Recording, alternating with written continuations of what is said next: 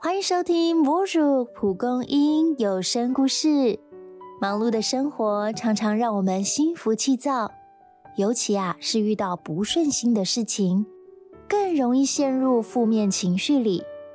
适时让自己放慢脚步吧，学会拥抱生活中的喜怒哀乐和独一无二的每一天。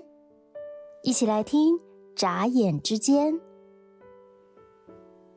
生下女儿后不久，我便回到职场。每天一下班，我就赶去公婆家接回女儿。这样忙碌的日子，不知不觉也过了三年。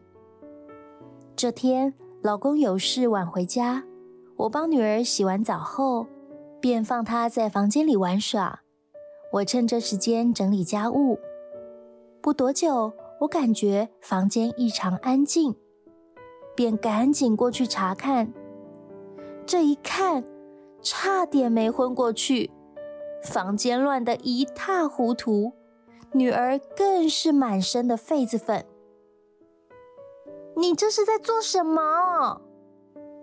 想到才帮女儿洗好澡、整理好房间，现在啊，全白费功夫。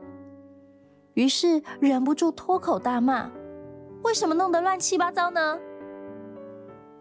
女儿吓得哭了出来，啜泣说：“我想帮忙妈妈把东西收好，结果打翻了，又擦不干净。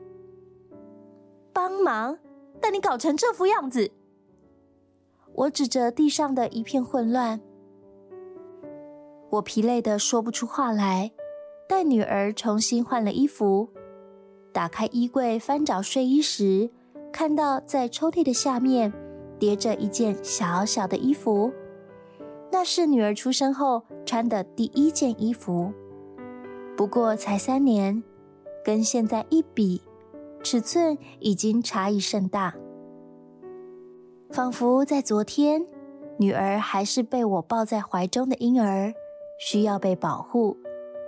眨眼之间，他已经学会许多事，更懂得要帮忙了。我不是应该感到高兴吗？于是我擦去他的泪痕，带着他一起整理。结束时，他亲了亲我的脸颊。那一刻，我们都笑了。